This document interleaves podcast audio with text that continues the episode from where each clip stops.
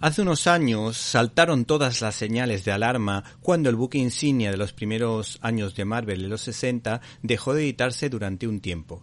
El editor de Panini Marvel, Julián M. Clemente, me dijo, tranquilo, algún día volverán.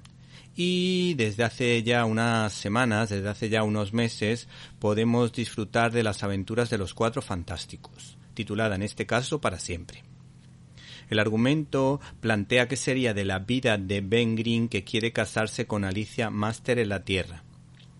Ante la imposibilidad de poder contactar con las dos cuartas partes del grupo que se encuentran em, perdidos en una dimensión desconocida, pues hay que decir que Ben Green propone como padrino de boda a Johnny Stone, pero este declina porque dice que tiene que encontrar la forma de que Red Richards sea realmente su padrino, el que se lo merece.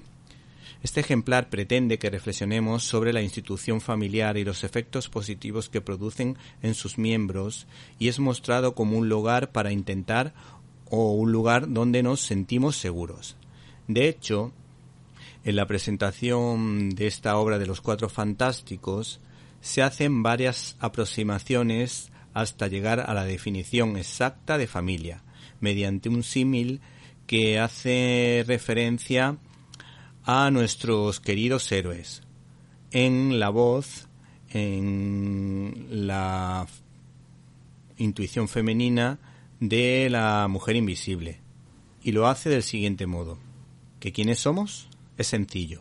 El hombre al que amo. Mi hermano, nuestro mejor amigo y yo.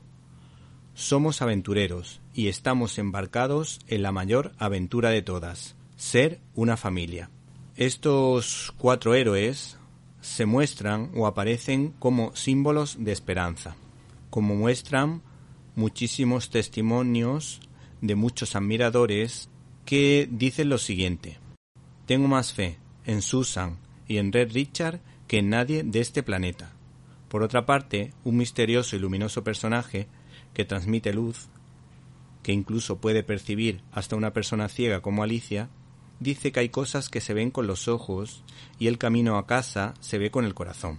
Por último nos quedamos con el guiño a los cuatro mosqueteros, esa célebre obra de Alejandro Dumas, representado en el gesto con las cuatro manos unidas, junto a una parodia sobre el vigilante de Marvel que encaja a la perfección en la labor como guionista de Jonathan Hitman.